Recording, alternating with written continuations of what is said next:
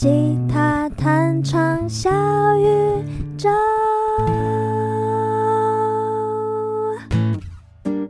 嗨，欢迎来到这一集的我的吉他弹唱小宇宙，我是薰希。那今天非常非常开心，邀请到算是在我表演生涯很初期就认识的一位朋友。我们先欢迎他出场，欢迎 Crystal。没有开麦克风，好，我重新开麦克风。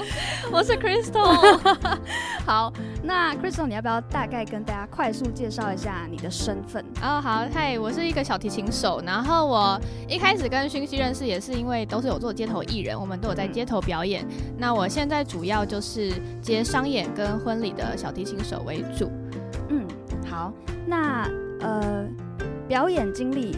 呃，就刚刚有他大概提到了，那在得奖经历跟教学经历有没有什么你想要补充的，或者是其他的？你觉得、嗯、可能我的履历上就是可能我会给业主看一些简历，就是表演经历啊。那可能比较看起来厉害一点的是有在金马奖的，就是那个歌手演唱的时候有在就是后面当弦乐的伴奏。哇哦！然后也有就是在二零一六年的时候有幸运入入选那个外交部的青年大使。然后就代表国家会去一些其他邦交的国家去巡演，这样子，好酷哦！我不知道这个，那个还蛮好玩的。去那个为期多久？大概一个月。啊，好帅哦！对，但是就是前面要先受训六周，就是用暑假七八月，然后你就还要集中在那个戏曲学院那边练练习表演内容，然后之后出出国一个月这样子。表演的内容是规定的吗？对对，他们会就是有。特别厉害的编舞老师，或者是特别有表演艺术专业的老师来就编排一些。你是在你是跟团体，是跟团体，所以你不是拉小提琴，是跳舞。也有，我也有要拉小提琴。哇哦，对，好酷哦！我们可以在网络上看到影片吗？这个好像比较没有就完整的片段。对，哦，好，这个真的有点酷。好，哎，我刚刚突然想到一个问题，因为很多人都想说，哎。走音乐，决定走音乐，是不是？比如说，我们从很小就决定，我们所以大概了解一下，Crystal，你大学读的是什么科系？哦，好问题。我大学不是念科班，我是念英文系。嗯、那我从小也不是念音乐班出来长大的。嗯，对。而且甚至呢，小时候因为练琴对我来讲是一个蛮蛮大的负担、痛苦的回忆，呃、所以我还曾经一边练琴一边哭，说：“我以后绝对不会走音乐。”练琴是指小就是小提琴吗？呃，我小时候有先学钢琴，然后在学到小四的时候换转小提琴。所以害你哭的是哪一个琴？都有啊，一定都会啊。练琴是很多挫折的时时候，对。好，那这样子就忍不住想要继续问，那到底是什么契机点让你最后居然就这样误入歧途？呃，不是，啊，就走。对，其实是有点误打误撞，因为这个这个。工作的模式也是以前没有想象过的。嗯，那其实我很幸运的是，虽然我可能升高中之后我就没有继续上个别课，没有跟老师上课，所以很多人就可能为了顾学业，就会把。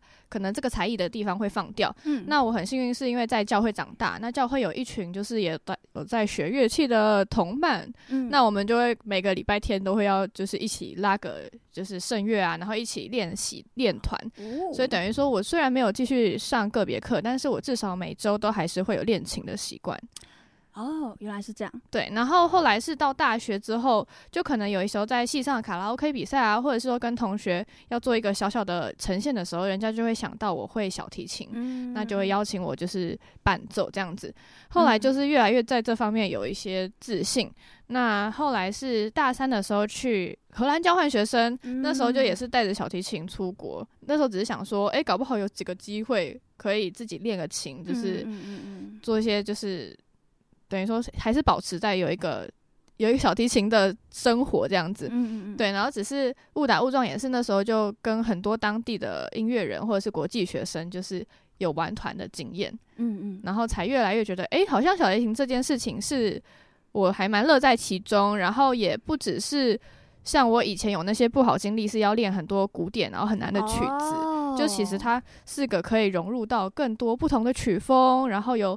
可以很多人一起同乐的一个方式，这样子。哦，我们刚刚这一段可不可以这样理解？就是你一开始会让你练到哭，然后有一点恐惧，甚至不想要走这条路，是因为呃之前练都是自己闷在家里练，然后后来你开始慢慢喜欢上它，甚至变你的职业，是因为你发现它可以变成是你跟人交流、认识这个世界的一个很好的媒介。嗯，对，就是说的很好，嗯、因为我其实是。从小就知道说我很不喜欢一个人孤独的练琴的这个感觉，嗯嗯嗯、但是我只要是比如说在跟教会的朋友一起拉琴的时候，我是很开心的，哦、所以我是很需要有同伴跟我一起做这件事情。哦，哎，我记得你之前有分享过，就是你在荷兰的时候跟那边的人可能语言 maybe 没有真的那么顺畅，可是你们透过音乐，仿佛彼此就第一次见面就好像有一种莫名的心电感应、心领神会。透过音乐的语言是吗？你们有即兴之类的？会啊，会。我觉得就是的确，呃，在我们去一些 jam 的场合的时候，因为有时候外国人他们聚会的时候，真的是也都会带自己朋友。你很多人是真的不没有讲过话，嗯，但是可能当大家事先不是先就可能简单打招呼之后，就拿出乐器，然后开始大家。用一些比较简单的歌曲开始之后，大家会慢慢的从眼神啊，从彼此的动作中找到默契，嗯、那就会有对，就是另外一层连接的感觉。对，这个很玄妙，因为这也是后来让我真的爱上音乐，然后一直走下去的原因。哦、包括我后来去学爵士，其实爵士真的超爆难，大家学过都知道，而且那吉他一次六条弦，知道那个组成音，头都快爆开。对，然后呃。我觉得我们可以这边稍微琢磨一下，因为一般人会没有办法理解，就是外行人啊，就看我们在那边 jam，就想说这群人在自嗨什么。Oh. 我觉得我们可以稍微讲一下，在 jam 的过程，其实真的是刚刚 Crystal 讲的，就是很实际的。我们在认识的过程，可能你根本还不认识这个人，可是你透过音乐，包括对方选了什么样的音、什么样的乐器，嗯、你大概会一点点摸出这个人可能可能的性格，对不对？嗯、我觉得就是在。就算是一首大家都很熟悉的歌，但是每个人演奏的方式，嗯、然后他的乐器的角色的部分都会是不一样的。嗯嗯嗯，对，所以就是也许是一个新的吉他手，你遇到一个新的吉他手、新的键盘手、新的鼓手，然后再搭上我的小提琴，小提琴是还蛮旋律性的乐器。嗯嗯嗯，所以呢，就是而且也算是比较少会有人拿去 jam 的乐器，嗯、所以当他们发现哎、欸，小提琴这个元素加进来之后，他们也会因为听到的。声音有多了一个旋律的声音，嗯、然后去做出呼应，做出不一样的风格，所以我觉得就是会还蛮多蛮有趣的火花，然后也是每一次的演奏都是独一无二，很不一样的。哦，好，那这边就顺势再到下一题哦，因为我们都知道 Crystal 你有非常多的。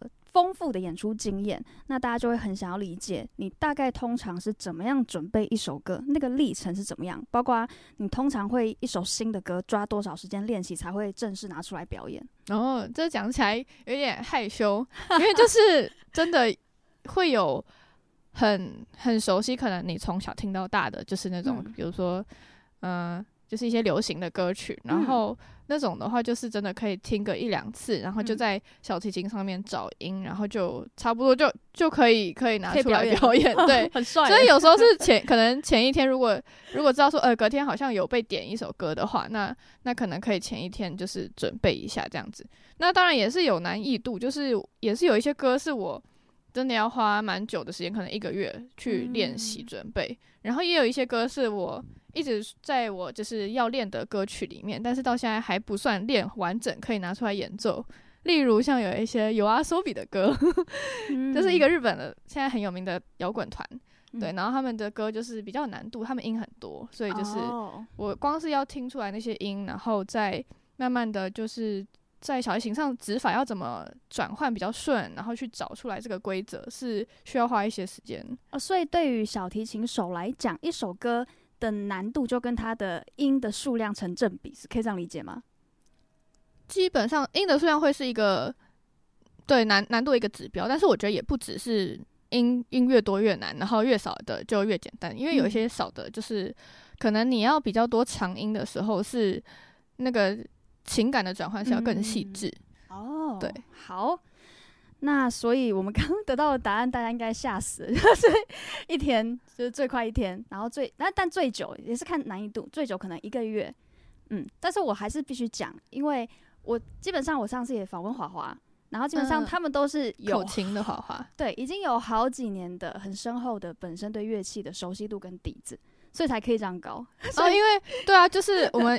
一年要碰的曲子太多了，就是几十首，嗯、所以就是有一些是会有相似的规则，嗯、然后有一些是，对，对，就是你很容易在熟悉的音上面去找到一个规律，这样子。对，对对，这就可以带出其实学乐器很多背后的逻辑跟原则是一样，就是真的。你看，像他们这样很快可以练起来，其实就是因为他们在他们脑中，呃，一首歌是被拆解成很多的结构。他们是看有他们在脑中已经有一些固定的模组，然后只需要把不熟的拼区块拼起来。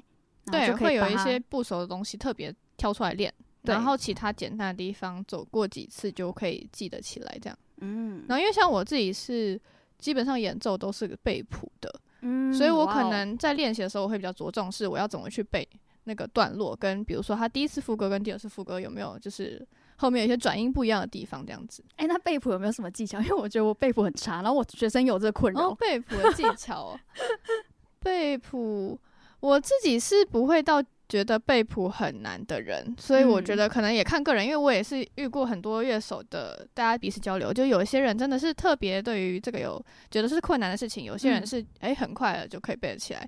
那我自己的话，我是会很很快的，可能先找出这首歌它的有没有重复的地方，嗯，对，那重复的地方我就可以先背，对，先背，哦，然后再去抓那个就是比较。单一，然后特殊的地方去背，这样。哦，原来是这样。好，这其实也默默带到我们下一题。下一题我是想要问你的，就是要怎么样高效的练手，呃，练习一首歌跟准备表演。你有没有什么其他想要补充的？你可以大概跟我们分享一下你练一首歌的完整的流程吗？哦，我觉得有一个很高效的重点是你要、嗯。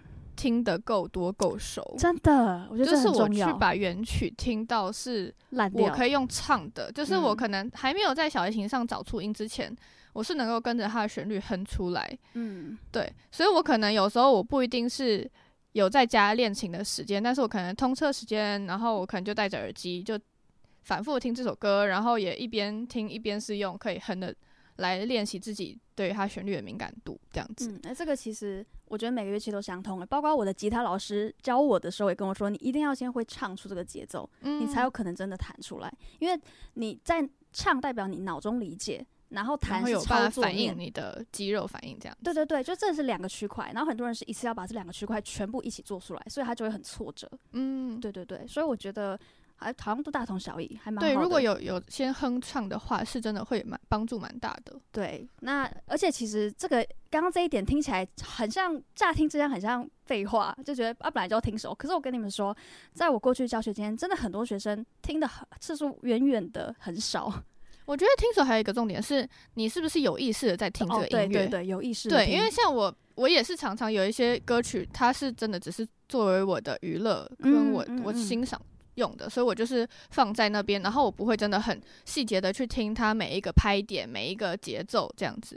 嗯，对。但是当我现在知道这是我要练的歌曲的时候，我就会更细心的去抓它每一个细节。对，一个前提就是你不能边做家事或做其他的事边听。如果你现在是真的要好好练这首歌，你就是要全神贯注的专心听。嗯，我我是也会做其他事啊，可能就在可能坐车，但是可能就会坐过站之类的。好，所以大家自己斟酌一下，看你要坐过站还是在家好好听。好，那因为呃，我对 Crystal 的理解，我我们先讲一下我们怎么认识的，好啦，就是我们之前在淡水，就是。Crystal 其实是淡水人，对，我是从小就在淡水长大。对，然后其实我是我二十一岁出来街头表演，那个时候 Crystal 还没有出来，所以那时候就我一个女生，然后就有点孤单。然后 Crystal 出来，我就很开心，就有另外一个女生出现了。你是什么时候开始上淡水街头？你记得吗？淡水那边吗？好像是。我觉得我比较稳定的有在街头表演，可能是二零一八的事情。哦，但是我其实断断续续，因为像我刚刚提到我去荷兰，嗯，去留学的时候，然后那时候也尝试了第一次人生的街头表演，嗯，然后那时候觉得很好玩，但是那时候不是真的把它是一个很需要我固定时间去，然后才可以累积收入的一个方式。那时候比较就是一个去玩玩，嗯，那所以我就是后来也回到台湾之后，我就有点把这个东西带入。一些生活习惯，我有时候觉得，哎、欸，好像是个假日没有事情，那我就会去试试看街头表演，嗯嗯，然后就是也是当做认识新的人的机会啊，然后磨练自己的台风的机会啊，对，然后是二零一八的时候才比较稳定，是因为像淡水那边就是你要每天去排队抽签，嗯，所以就是固定的每天是有一个行程会去排街头艺人的抽签。那这边补充一下，每一个地方抽签的模式不一样，大家要上网去呃各个文化局查一下。然后我觉得淡水就比较特别。他真的是每天要抽签呢。对，其他可能可以提早一个月先登记。哎、欸，那你现在，因为现在我们现在此刻。已经不是在淡水了，虽然两个都是跟淡水很有连接的人，但是我们现在是在 Crystal 后来搬出来的工作室。对对对，那我就好奇，你现在还会去淡水抽签吗？很远呢、欸。我好像有去抽过几次。但是就没有动力，三四次之类的，对，但是就真的不太有动力。那根本就是 for 当地人的抽签制度。对，那现在我是把我的什么衣钵嘛，就是我的 我的一些器材，我的一些经验，就传承给我弟。然后，所以现在是我弟，他还住在淡水，然后他就会去抽签当街头艺人。我刚刚他是一个很认真的，就是有为年轻人。他现在有在表演吗？有啊，有啊。哦，哇哦。对，我刚以为你要说我的弟子，我想说哇，你什么时候 成立什么学堂了？好酷啊！没有，没有。好，对，那所以。呃，那我们这边就大概开始跟大家分享一下 Crystal 现在的生活，因为我觉得这真的超酷。Crystal 是全职的表演者，全职的哦，靠表演完全养活自己。那我们来问问一下 Crystal，你大概呃，你现在还有在街头表演吗？还是你都是接案？我现在是接案为主。那街头的模式的话，比较也是有可能厂商的邀约，比如说有一些呃建商啊，或者是他们什么银行要办一些户外活动，然后跟就是当地的居民有一些就是。互动活动的时候，他可能会找一个街头艺人来，嗯嗯，那那个就是我会也会要求要一些有，也是要主办方要有车马费，嗯嗯，然后可能我也会用街头表演方式去参与这样子。嗯嗯嗯，好，对，那这时候就想要问，那这些先问一下商演的性质，你接过有哪些好了，让大家有个理解。然后商演的话就还蛮多，会是跟政府的案子有关系，嗯，政府他可能办一个就是不同的活动，比如说什么阳明山的。就是有绣球花季啊，然后有什么、嗯、什么一些节日啊，然后他们什么父亲节、母亲节这种，他就是会办一些户外活动，嗯、会搭舞台这样子，然后就邀一些表演者，嗯、或者是说我也去过是什么。某装置艺术的开幕，就他们会办一个记者会，嗯、那我也会做一个开场。那有一些是像我刚刚提到的，是建商啊、银行啊，然后百货公司，嗯、他们要做一些比较聚客的活动的时候，嗯，对，那就会邀请表演。那这样很多就是有那个雄心壮志要往这条路走的，就会开始好奇，哎、欸，那 Crystal 怎么有办法接到这些这么听起来这么顶级的案子？哦，这个就是真的是有没有在经营自媒体还蛮重要啊。对，就是我自己有经营 Facebook 跟 IG，然后很多人他们厂商可能要来找。找表演者的时候，也会先就是用很土法炼钢的方式，哦真的哦、对，上网去搜寻有没有类似的表演。嗯，那我必须说，我很幸运是小提琴这个乐器，嗯，就小提琴这个乐器是还蛮算是大众会喜欢的啊，对，比较大家会觉得，哎、欸，请一个小提琴来表演好像蛮棒的吧，这样子。嗯，哦，好，呃，所以你刚刚讲的是一个是透过自媒体的管道，嗯，那还有吗？还有别的管道有没有可能也收到？因为像我刚开始的时候，嘿。刚开始可能自媒体也还没有那么就是有起色的时候，其实还蛮大，是因为以前街头艺人是考证照制度，嗯嗯，所以他会有一个街头艺人网站，然后会所有街头艺人通过的人的名册，嗯，那就真的也是有厂商是上去那边找哦，对，然后所以他就是，而且那种那时候留资料都还要留，就是你的手机，有时候手机就会出现陌生来电，哇哦，然后有时候就是。觉得好了，还是接一下。结果居然就是有人来询问，就是表演这样子，很棒哎！居然不是诈骗集团。对，还好还听得出来，就是他是不是真的有有真的有活动要来这样问哦。好，对，那所以你现在比较多都是来自自媒体。对，好，那这样很厉害耶。好，那我觉得你可以开一堂自媒体表演者的经营课，应该很多人都想。没有，我也还在努力中。对，好的，那呃。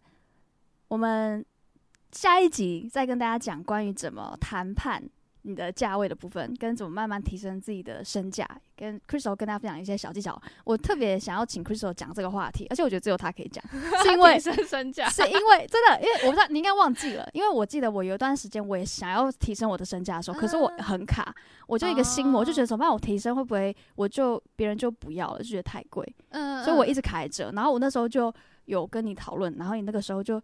就是很轻松、轻描淡写的说，那对会这样很正常，但是看心情啊。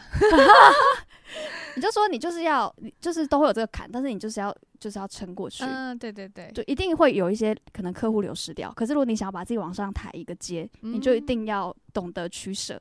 对，我应该蛮常跟朋友聊这件事情的。哦，看来大家都以你为榜样。好，那关于这个我们呃怎么谈这个费用，还有因为 Crystal 其实跟超多乐手合作过的，关于怎么跟乐手、其他乐手合作的一些呃经验跟小撇步，我们就留在下一集跟大家分享。好的，Yes，那我们今天就真的很开心邀请到 Crystal。那如果你想要听更多我们冒险情人，哎，对，一直忘了讲你的那个。自媒体名字，我的 Facebook 就是有一个粉专叫冒险情人，嗯，情是小提琴的情，嗯，人就是人类的人，没错没错。ID 是什么？要不要讲一下？ID 呃，在 Instagram 上 ID 是 Crystal 点 L E E 点 Violinist。好，那我们也会把它放在下面的资讯栏，所以如果你想要观摩一下前辈怎么经营自媒体的，或者是你想要更加的认识 Crystal，都可以，不敢，不敢 都可以去搜寻一下。那更多更多很精彩关于 Crystal 表演生涯的一些啊访谈，我们就下一集见喽，拜拜。